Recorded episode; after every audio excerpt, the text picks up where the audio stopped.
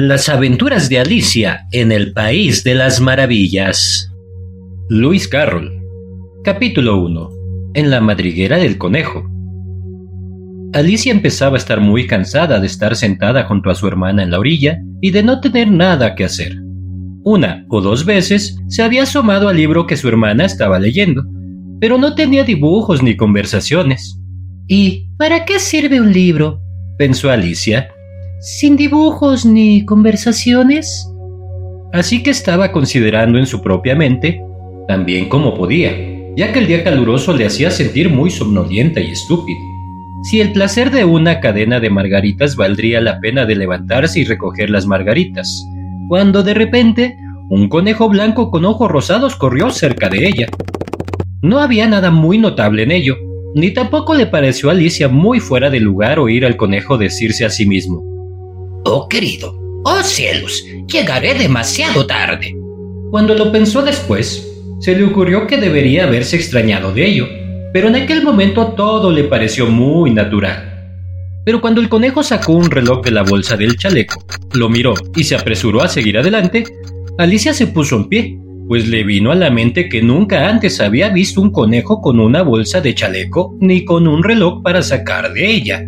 Y, ardiendo de curiosidad, corrió por el campo tras él y justo a tiempo para verlo meterse en una gran madriguera bajo el seto. Al momento, bajó Alicia tras él, sin pensar ni una sola vez en cómo iba a salir de nuevo. La madriguera seguía en línea recta como un túnel durante un trecho, y luego se sumergía repentinamente hacia abajo, tan repentinamente que Alicia no tuvo ni un momento para pensar en detenerse antes de encontrarse cayendo por lo que parecía ser un pozo muy profundo. O el pozo era muy profundo, o ella cayó muy lentamente, porque tuvo mucho tiempo mientras bajaba para mirar a su alrededor y preguntarse qué iba a pasar a continuación. Primero trató de mirar hacia abajo y ver a qué venía, pero estaba demasiado oscuro para ver nada. Luego miró a los lados del pozo y se dio cuenta de que estaban llenos de armarios y estanterías. Aquí y allá vio mapas y cuadros colgados en pinzas. Al pasar cogió un tarro de uno de los estantes con la etiqueta mermelada de naranja, pero, para su gran decepción, estaba vacío. No quería dejar caer el tarro por miedo a matar a alguien que estuviera debajo, así que se las arregló para meterlo en uno de los armarios al pasar. Bueno, pensó Alicia para sí misma, después de una caída como esta, no temeré caer por las escaleras. Qué valiente me considerarán todos en casa. No dirán nada al respecto, aunque me cayera desde lo alto de la casa lo cual era muy probable que fuera cierto. Abajo, abajo, abajo.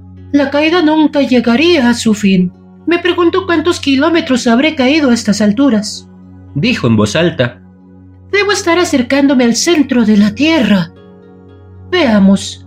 Eso sería cuatro mil millas de caída, creo porque, como ves, Alicia había aprendido varias cosas de ese tipo en sus lecciones en el aula, y aunque esta no era muy buena oportunidad para demostrar sus conocimientos, ya que no había nadie para escucharla en... Aún así, era una buena práctica para decirlo. Sí, eso es más o menos la distancia correcta. Pero entonces me pregunto, ¿a qué latitud o longitud he llegado? Alicia no tenía la menor idea de lo que era la latitud, ni tampoco la longitud pero pensó que eran bonitas palabras grandilocuentes para decir. Al poco tiempo comenzó de nuevo. Me pregunto si caeré a través de la tierra.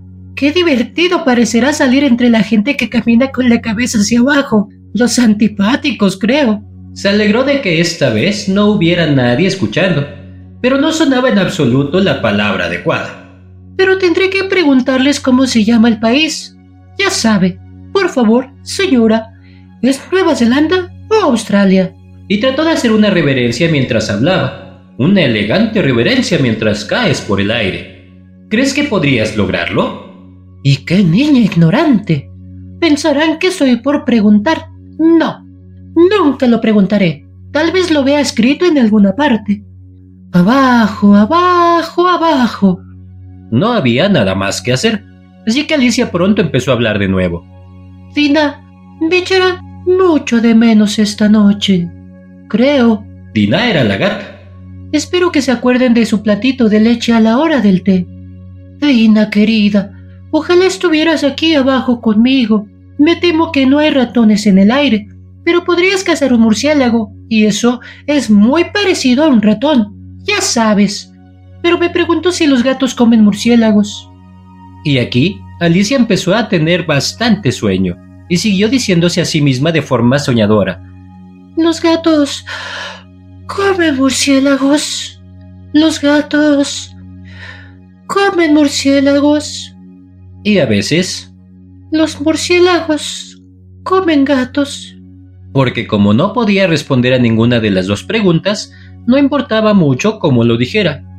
Sintió que se adormecía y acababa de empezar a soñar que caminaba de la mano de Dina y le decía muy seriamente.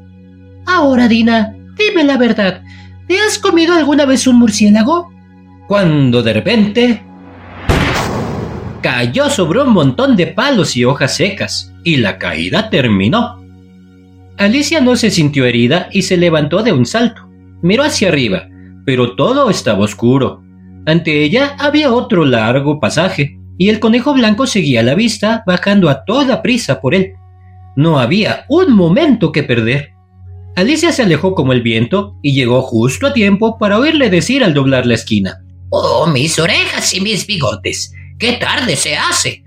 Al doblar a la esquina, Alicia estaba muy cerca de él, pero el conejo ya no estaba a la vista. Se encontró en una sala larga y baja, iluminada por una hilera de lámparas que colgaban del techo. Había puertas por todo el vestíbulo, pero todas estaban cerradas con llave y cuando Alicia hubo recorrido todo el camino por un lado y por el otro, probando todas las puertas, caminó tristemente por el centro, preguntándose cómo iba a salir de nuevo. De repente, se encontró con una mesita de tres patas, todo ella de cristal macizo. No había en ella más que una pequeña llave dorada, y la primera idea de Alicia fue que podría pertenecer a una de las puertas del vestíbulo. Pero... ¡Ay! O las cerraduras eran demasiado grandes, o la llave era demasiado pequeña. Pero en cualquier caso, no habría ninguna de ellas. Sin embargo, en la segunda vuelta se encontró con una cortina baja en la que no había reparado antes, y detrás de ella había una puertecita de unos 15 centímetros de altura. Probó la llavecita de oro en la cerradura y para su gran alegría encajó. Alicia abrió la puerta y descubrió que conducía a un pequeño pasillo, no mucho más grande que una ratonera. Se arrodilló y miró a lo largo del pasillo hacia el jardín más hermoso que jamás se haya visto. Como ansiaba salir de aquel oscuro vestíbulo y pasearse entre aquellos parterres de brillantes flores de y aquellas fuentes frescas, pero no podía ni siquiera pasar la cabeza por la puerta. Y aunque mi cabeza pasara, pensó la pobre Alicia, de poco serviría sin mis hombros. Oh, cómo me gustaría poder cerrar como un telescopio. Creo que podría, si supiera cómo empezar. Porque, como ves, Últimamente habían sucedido tantas cosas fuera de lo común que Alicia había empezado a pensar que muy pocas cosas eran realmente imposibles. Parecía inútil esperar junto a la puertecita, así que volvió a la mesa con la mitad de la esperanza de encontrar en ella otra llave. En todo caso, un libro de reglas para encerrar a la gente como si fueran telescopios. Esta vez encontró sobre ella una botellita. Que ciertamente no estaba aquí antes dijo Alicia, y atada al cuello de la botella había una etiqueta de papel con las palabras Bébame, bellamente impresas en letras grandes. Estaba muy bien decir bébeme, pero la sabia pequeña Alicia no iba a hacer eso a toda prisa. No, primero miraré, dijo, y veré si está marcado veneno o no. Porque había leído varias historias bonitas sobre niños que se habían quemado y habían sido devorados por bestias salvajes y otras cosas desagradables. Todo porque no recordaban las simples reglas que sus amigos les habían enseñado. Por ejemplo, que un atizador al rojo vivo te quemará si lo sostienes demasiado tiempo, y que si te cortas el dedo muy profundamente con un cuchillo suele sangrar. Y nunca había olvidado que, si bebes mucho de una botella marcada como veneno, es casi seguro que te dará un disgusto tarde o temprano. Sin embargo, esta botella no estaba marcada como veneno, así que Alicia se aventuró a probarla, y al encontrarla muy agradable, tenía de hecho una especie de sabor mixto de tarta de cereza, natillas, piña, pavo asado, toffee y tostadas calientes con mantequilla. Se la terminó muy pronto. ¡Qué sensación tan curiosa! dijo Alicia. Debo estar cerrando como un telescopio. Y así fue. Ahora solo medía 10 pulgadas, y su rostro se iluminó al pensar que ahora tenía el tamaño adecuado para atravesar la pequeña puerta que daba acceso a aquel precioso jardín. Sin embargo, primero esperó unos minutos para ver si iba a encogerse más. Se sintió un poco nerviosa por esto. Porque podría terminar, ¿sabes? se dijo Alicia. En que me apagara por completo, como una vela. Me pregunto cómo será entonces. Y trató de imaginar cómo es la llama de una vela después de que se apaga, porque no recordaba haber visto nunca algo. Al cabo de un rato, al ver que no ocurría nada más, decidió salir de inmediato al jardín. Pero... ¡Ay, para la pobre Alicia! Cuando llegó a la puerta, descubrió que había olvidado la llavecita de oro. Y cuando volvió a la mesa a buscarla, se encontraba con que no podía alcanzarla. La veía perfectamente a través del cristal y se esforzó por trepar por una de las patas de la mesa, pero era demasiado resbaladiza y cuando se cansó de intentarlo, la pobrecita se sentó y lloró. Venga, no sirve de nada llorar, se dijo Alicia a sí misma con bastante brusquedad. Te aconsejo que lo dejes ahora mismo. General, se daba a sí misma muy buenos consejos, aunque rara vez los seguía, y a veces se reprendía a sí misma con tanta severidad que se le saltaban las lágrimas y una vez se acordó de haber intentado golpear sus propias orejas por haberse engañado a sí misma en una partida de croquet que estaba jugando contra sí misma. Pero a esta curiosa niña le gustaba mucho fingir ser dos personas. Pero ahora no sirve de nada, pensó la pobre Alicia. Fingir ser dos personas. Apenas me queda lo suficiente para una persona respetable. Pronto sus ojos se fijaron en una cajita de cristal que estaba debajo de la mesa. La abrió y encontró en ella un pastel muy pequeño en que la palabra cómeme estaban bellamente marcadas con grosellas. Bueno, me lo comeré, dijo Alicia. Y si me hace crecer, podré alcanzar la llave. Y si me hace crecer más pequeño, podré arrastrarme por debajo de la puerta. Así que de cualquier manera llegaré al jardín. Y no me importa lo que suceda. Comió un poco y se dijo ansiosamente a sí misma ¿Por dónde? ¿Por dónde? llevándose la mano a la cabeza para sentir por dónde crecía, y se sorprendió bastante al comprobar que seguía teniendo el mismo tamaño. Sin duda, esto es lo que suele ocurrir cuando se come pastel. Pero Alicia se había metido tanto en el camino de no esperar más que cosas fuera de lo común, que le parecía bastante aburrido y estúpido que la vida siguiera el camino común. Así que se puso manos a la obra. Y muy pronto terminó el pastel. Capítulo 2 El charco de lágrimas. Más y más curioso, gritó Alicia. Estaba tan sorprendida que por el momento se olvidó por completo de cómo hablar un buen inglés. Ahora me estoy abriendo como el mayor telescopio que jamás haya existido. ¡Adiós, pies! Porque cuando miró a sus pies, le pareció que estaban casi fuera de la vista. Se estaban alejando tanto. Oh, mis pobres piececitos. Me pregunto, ¿quién nos pondrá ahora los zapatos y las medias, queridos? Segura de que no podré hacerlo. Estaré demasiado lejos para preocuparme por vosotros. Debéis arreglároslas lo mejor que podáis. Pero debo ser amable con ellos, pensó Alicia. O tal vez no caminen por donde yo quiero ir. Déjame ver. Eh, les regalaré un par de botas nuevas cada Navidad. Y siguió planeando para sí misma cómo lo haría. Deben ir por el portador, pensó. Y qué gracioso parecerá enviar los regalos a los propios pies, y qué extrañas parecerán las indicaciones. El pie derecho de Alicia. Herbrug, cerca del Fender, con el amor de Alicia. ¡Oh! ¡Qué tontería estoy diciendo! Justo en ese momento su cabeza chocó contra el techo del vestíbulo. De hecho, ahora estaba a más de nueve pies de altura, y de inmediato tomó la pequeña llave de oro y se apresuró hacia la puerta del jardín. Pobre Alicia. Era todo lo que podía hacer, tumbada sobre un lado para mirar a través del jardín con un ojo, pero pasar era más desesperante que nunca. Se sentó y empezó a llorar de nuevo. Debería darte vergüenza, dijo Alicia. Una gran chica como tú. Bien podría decir esto. Seguir llorando de esta manera. Pero ahora mismo, te digo. Pero ella continuó derramando galones de lágrimas hasta que hubo un gran charco a su alrededor, de unos 10 centímetros de profundidad y que llegaban hasta la mitad del pasillo. Al cabo de un rato, oyó un pequeño repiqueo de pies en la distancia y se secó rápidamente los ojos para ver lo que venía. Era el conejo blanco que regresaba, espléndidamente vestido, con un par de guantes blancos de cabritilla en una mano y un gran abanico en la otra. Venía trotando a toda prisa, murmurando para sí mismo mientras llegaba. Oh, la duquesa, la duquesa. No se pondrá furiosa si la he hecho esperar.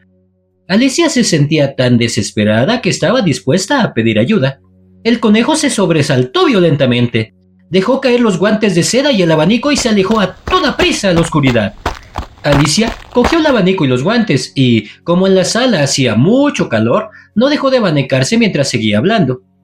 Querida, querida, qué extraño es todo hoy. Y ayer todo siguió como siempre. Me preguntó si me habré cambiado durante la noche. Déjame pensar. ¿Era yo la misma cuando me levanté esta mañana? Casi creo recordar que me sentía un poco diferente. Pero si no soy la misma, la siguiente pregunta es, ¿quién soy? Ah, ese es el gran rompecabezas y se puso a pensar en todos los niños que conocía, que tenían la misma edad que ella, para ver si podía haberse cambiado por alguno de ellos. Estoy segura de que no soy Hada, dijo, porque su pelo tiene unos tirabuzones muy largos y el mío no tiene ningún tirabuzón. Y estoy segura de que no puedo ser Mabel, porque yo sé todo tipo de cosas y ella, oh, sabe tan poco. Además, ella es ella y yo soy yo. Y... Oh, querida, qué desconcertante es todo. Voy a probar si sé todas las cosas que sabía. Veamos. Cuatro por cinco son doce. Y cuatro por seis son trece. Y cuatro por siete son... Oh, querida, a ese ritmo nunca llegaré a veinte. Sin embargo, la tabla de multiplicar no significa nada. Probemos con la geografía. Londres es la capital de París y París es la capital de Roma y Roma... No, eso está mal, estoy segura. ¿Me habrán cambiado por Mabel? Decir, ¿cómo hace el pequeño? Y cruzó las manos sobre el regazo como si estuviera dando lecciones, y empezó a repetirlo, pero su voz sonaba tan ronca y extraña, y las palabras no salían como solían hacerlo. Como el pequeño cocodrilo mejora su brillante cola y vierte las aguas del Nilo sobre cada escama de oro. Qué alegría parece sonreír, con qué pulcritud extiende sus garras y acoge a los pececillos en con las mandíbulas suavemente sonrientes. Estoy segura de que esas no son las palabras correctas, dijo la pobre Alicia, y sus ojos se llenaron de lágrimas de nuevo mientras continuaba. Debo ser Mabel después de todo y tendré que ir a vivir a esa pequeña casa de mala muerte y no tener casi ningún juguete para jugar y... ¡Oh! Tantas lecciones que aprender. No, ya lo he decidido. Si soy Mabel, me quedaré aquí abajo. No servirá de nada que bajen la cabeza y digan, vuelve a subir, querida. Solo miraré hacia arriba y diré, ¿quién soy entonces? Díganme eso primero. Y luego, si me gusta ser esa persona, subiré. Si no, me quedaré aquí abajo hasta que sea otra persona. Pero... ¡Oh, querida!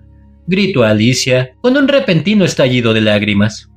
Desearía que bajaran la cabeza. Estoy tan cansada de estar sola aquí. Al decir esto, miró las manos y se sorprendió al ver que se había puesto uno de los guantes blancos del conejo mientras hablaba. ¿Cómo ha podido hacerlo? pensó. Me debe estar creciendo el pequeño otra vez. Se levantó y se acercó a la mesa para medirse con ella, y descubrió que, según lo que podía adivinar, medía ahora unos 60 centímetros y seguía encogiendo rápidamente. Pronto descubrió que la causa era el abanico que llevaba en la mano y lo dejó caer apresuradamente, justo a tiempo para salvarse de encogerse del todo. Ha sido una escapada por los pelos, dijo Alicia bastante asustada por el repentino cambio, pero muy contenta de encontrarse todavía en existencia. Y ahora al jardín. Y corrió a toda velocidad de vuelta a la puertecita, pero... ¡Ay! La puertecita estaba cerrada de nuevo, y la llavecita de oro estaba tirada en la mesa de cristal como antes. Y las cosas están peor que nunca, pensó la pobre niña, porque nunca he sido tan pequeña como esto. Nunca. Y declaro que es demasiado malo, que lo es. Al pronunciar estas palabras, su pie resbaló y, en otro momento, ¡splash! Estaba metida en el agua salada hasta la barbilla. Su primera idea fue que había caído al mar de alguna manera. Y en ese caso, puedo volver en tren, se dijo. Alicia había estado una vez en su vida a la orilla del mar y había llegado a la conclusión general de que cualquier lugar de la costa inglesa se encuentra varias máquinas de baño en el mar algunos niños cavando en la arena con palas de madera, luego una hilera de casas de alojamiento y detrás de ellas una estación de ferrocarril. Sin embargo, pronto se dio cuenta de que estaba en el charco de lágrimas que había llorado cuando tenía nueve pies de altura. Ojalá no hubiera llorado tanto, dijo Alicia mientras nadaba tratando de encontrar la salida. Oh, supongo que ahora me castigarán por ello, ahogándome en mis propias lágrimas. Eso era algo extraño, sin duda. Sin embargo, todo es extraño hoy. En ese momento, oyó que algo chapoteaba en el estanque a poca distancia y se acercó a nadar para ver qué era. Al principio pensó que era una morsa o un hipopótamo, pero luego recordó lo pequeña que era ahora y pronto comprendió que solo era un ratón que se había colado como ella. ¿Serviría de algo ahora? pensó Alicia. Hablar con ese ratón todo está tan fuera de lugar aquí abajo que creo que es muy probable que pueda hablar. En cualquier caso, no hay nada malo en intentarlo. Así que empezó. Oh, ratón, ¿sabes cómo salir de este estanque? Estoy muy cansada de nadar por aquí. Oh, ratón. Alicia pensó que esta debía ser la forma correcta de hablarle a un ratón. Nunca había hecho tal cosa, pero recordaba haber visto en la gramática latina de su hermano un ratón de un ratón a un ratón o ratón.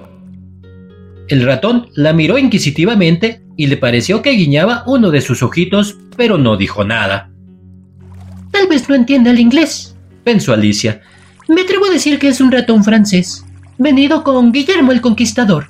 Porque, con todo su conocimiento de la historia, Alicia no tenía una noción muy clara de cuánto tiempo atrás había sucedido algo.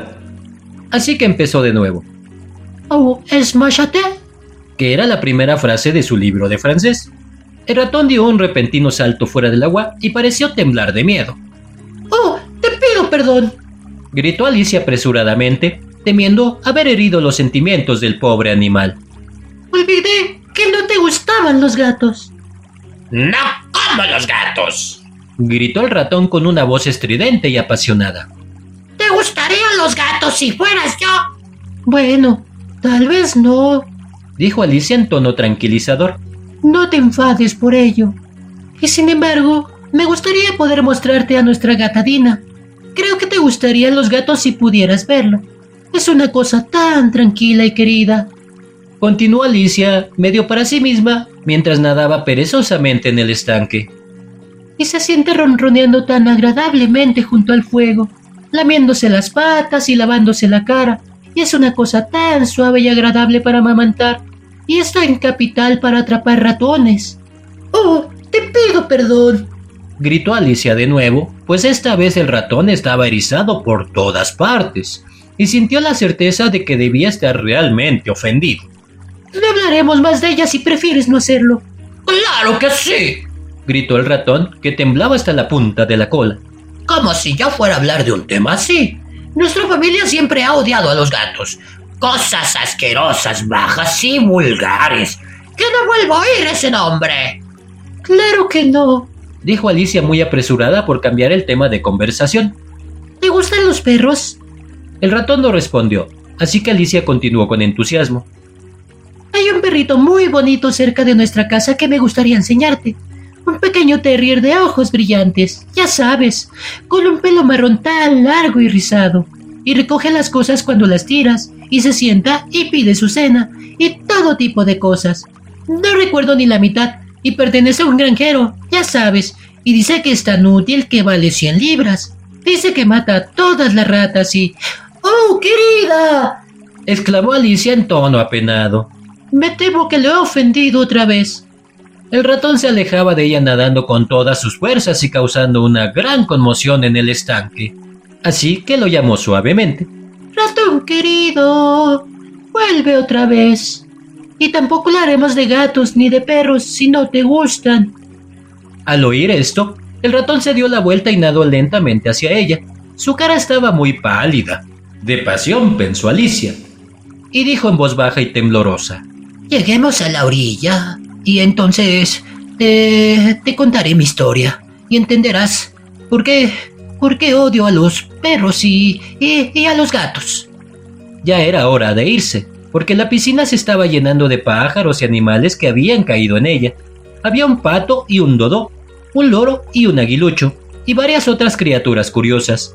Alicia se puso a la cabeza y todo el grupo nadó hasta la orilla. Capítulo 3 Una carrera de caucus y una larga historia. El grupo que se reunió en la orilla tenía un aspecto muy extraño. Los pájaros con las plumas arrastradas, los animales con el pelaje pegado a ellos y todos mojados, cruzados e incómodos. La primera pregunta fue, por supuesto, cómo secarse de nuevo. Tuvieron una consulta sobre esto, y después de unos minutos le pareció a Alicia muy natural encontrarse hablando familiarmente con ellos, como si los conociera de toda la vida. De hecho, tuvo una larga discusión con el oro, que al final se puso de mal humor y solo dijo, Yo soy mayor que tú, y debo saber más. Y esto Alicia no lo permitió, sin saber cuántos años tenía, y como el oro se negó rotundamente a decir su edad, no hubo más que hablar. Por fin, el ratón, que parecía ser una persona de cierta autoridad entre ellos, gritó. Siéntense todos y escúchenme. Pronto os haré secar lo suficiente. Se sentaron todos a la vez en un gran anillo, con el ratón en el centro. Alicia mantenía sus ojos ansiosamente fijos en él, pues estaba segura de que se resfriaría si no se secaba muy pronto. Dijo el ratón con aire de importancia. ¿Están todos listos? Esto es lo más seco que conozco. Silencio todos, por favor. Guillermo el Conquistador, cuya causa era favorecida por el Papa, fue pronto sometido por los ingleses que querían líderes y que habían estado últimamente muy acostumbrados a la usurpación y la conquista. Edwin y Morcar, los condes de Mercia y Northumbria. ¡Uf! dijo el oro con un escalofrío. Perdón, dijo el ratón frunciendo el ceño, pero muy amablemente. ¿Habló usted? Ah, ¿Qué no? dijo el oro apresuradamente. Creí que lo habías hecho, dijo el ratón. Edwin y Morcar, los condes de Mercia y Northumbria, se declararon a su favor. E incluso Stingham, el patriótico arzobispo de Canterbury, lo consideró conveniente. ¿Encontrar qué? dijo el pato. Lo encontré, contestó el ratón con cierta sorna.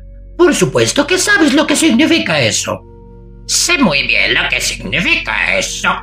Cuando encuentro una cosa, dijo el pato, generalmente es una rana o un gusano. ¡Uac!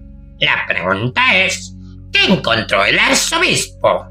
El ratón no se dio cuenta de esta pregunta, pero se apresuró a continuar. Consideró conveniente ir con Edgar A reunirse con Guillermo y ofrecerle la corona. La conducta de Guillermo al principio fue moderada, pero la insolencia de sus normandos... ¿Cómo te va ahora, querida? Continuó volviéndose hacia Alicia mientras hablaba. Tan mojada como siempre, dijo Alicia en tono melancólico. Parece que no me seca en absoluto. En ese caso, dijo el dodo solemnemente, poniéndose en pie. Propongo que se levante la sesión para la adopción inmediata de remedios más enérgicos. Habla en inglés, dijo el aguilucho. No sé el significado de la mitad de esas largas palabras y además no creo que tú tampoco lo sepas. Y el aguilucho agachó la cabeza para ocultar una sonrisa. Algunos de los otros pájaros se rieron audiblemente. Lo que iba a decir, dijo el dodo en tono ofendido, es que lo mejor para secarnos sería una carrera de caucus. ¿Qué es un caucus race? dijo Alicia. No es que quisiera saber mucho, pero el dodo había hecho una pausa como si pensara que alguien debía hablar y nadie más parecía dispuesto a decir nada. Pues, dijo el dodo, la mejor manera de explicarlo es haciéndolo. Y como tal vez quieras probar la cosa tú mismo, algún día de invierno te diré cómo lo consiguió el dodo. En primer lugar, se marcó un recorrido de carrera, en una especie de círculo. La forma exacta no importa, decía y luego se colocó a todo el grupo a lo largo del recorrido, aquí y allá. No había un uno, dos, tres y fuera, sino que empezaban a correr cuando querían y lo dejaban cuando querían, de modo que no era fácil saber cuándo había terminado la carrera. Sin embargo, cuando llevaban más o menos media hora corriendo y estaban de nuevo bastante secos, el dodo gritó de repente: ¡La carrera ha terminado! y todos se agolparon a su alrededor jadeando y preguntando. Pero, ¿quién ha ganado? No pudo responder a esta pregunta sin pensarlo mucho, y se quedó sentado durante mucho tiempo con un dedo presionado sobre su frente, la posición en la que se suele ver a Shakespeare en las fotos de él. Mientras el resto esperaba en silencio, por fin el dodo dijo, Todos han ganado y todos deben tener premio. ¿Pero quién va a dar los premios? Preguntó un coro de voces. Pues ella, por supuesto, dijo el dodo, señalando a Alicia con un dedo, y todo el grupo se agolpó de inmediato a su alrededor, gritando de forma confusa. ¡Premios, premios, premios, premios, premios, premios! Alicia no sabía qué hacer y, desesperada, se metió la mano en el bolsillo y sacó una caja de comestibles. Por suerte, el agua salada no se había metido en ella, y lo repartió como premio. Había exactamente uno por pieza en todas partes. Pero ella misma debe tener un premio, ya sabes, dijo el ratón. Por supuesto, respondió el dodo con mucha seriedad. ¿Qué más tienes en el bolsillo? Continuó volviéndose hacia Alicia. Solo un dedal, dijo Alicia con tristeza. Entrégalo aquí, dijo el dodo. Entonces todos se agolparon de nuevo en torno a ella mientras el Dodó presentaba solemnemente el dedal diciendo, Os rogamos que aceptéis este elegante dedal. Y cuando hubo terminado este breve discurso, todos aplaudieron. Alicia pensó que todo aquello era muy absurdo, pero todos tenían un aspecto tan grave que no se atrevió a reírse, y como no se le ocurría nada que decir, se limitó a hacer una reverencia y a coger el dedal con el aspecto más solemne posible. Lo siguiente fue comer los comestibles. Esto causó algo de ruido y confusión, ya que los pájaros grandes se quejaban de que no podían probar los suyos y los pequeños se atragantaron y tuvieron que recibir palmaditas en la espalda. Sin embargo, al final se acabó y se sentaron de nuevo en un anillo y le rogaron al ratón que les dijera algo más. Prometiste contarme tu historia, ¿sabes? dijo Alicia. ¿Y por qué es que odias a Seide? agregó en un susurro, medio temiendo que se ofendiera de nuevo. La mía es una historia larga y triste, dijo el ratón volviéndose hacia Alicia y suspirando. Ah, es una cola larga, ciertamente, dijo Alicia, mirando con asombro la cola del ratón. ¿Pero por qué la llamas triste? y continuó preguntando al respecto mientras el ratón hablaba, de modo que su idea del cuento fue algo así.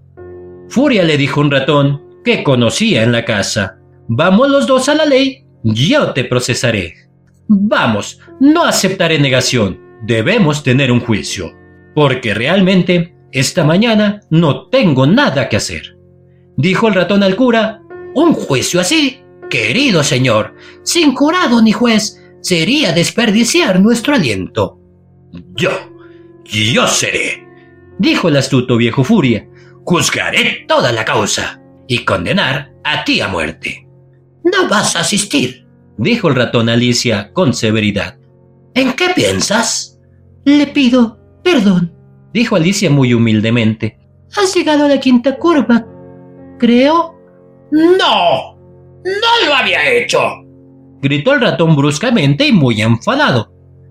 Un nudo, dijo Alicia, siempre dispuesta a ser útil y mirando ansiosamente a su alrededor.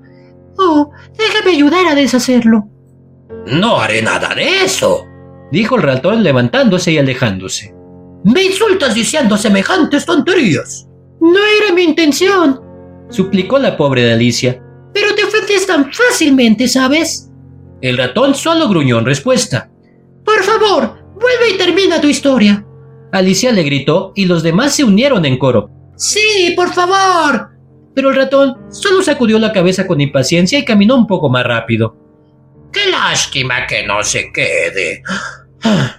Suspiró Loro en cuanto se perdió de vista, y una vieja cangrejera aprovechó la ocasión para decirle a su hija: Ay, querida, que esto te sirva de lección para no perder nunca los nervios. Cállate, mamá, dijo el joven cangrejo un poco bruscamente. Eres suficiente para poner a prueba la paciencia de una ostra. Me gustaría tener a nuestra Dina aquí. Sé que la tengo, dijo Alicia en voz alta, dirigiéndose a nadie en particular. Ella lo recuperaría pronto. ¿Y quién es Dina si puedo aventurarme a hacer la pregunta? dijo el oro. Alicia respondió con entusiasmo, pues siempre estaba dispuesta a hablar de su mascota. Dina nuestra gata, y es tan buena para cazar ratones. No te imaginas. Y, oh, me gustaría que pudieras verla tras los pájaros. Vaya, se comerá un pajarito en cuanto lo mire. Este discurso causó una notable sensación entre el grupo. Algunos pájaros se apresuraron a marcharse. Una vieja urraca empezó a envolverse con mucho cuidado comentando. De verdad que tengo que irme a casa. El aire de la noche no le sienta bien a mi garganta. Y un canario gritó con voz temblorosa a sus hijos.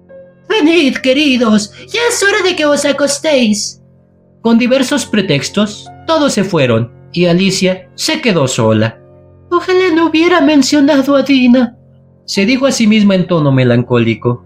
Parece que a nadie le gusta aquí abajo, y estoy segura de que es la mejor gata del mundo. Oh, mi querida Dina, me pregunto si volveré a verte alguna vez. Y aquí la pobre Alicia comenzó a llorar de nuevo, pues se sentía muy sola y con poco ánimo.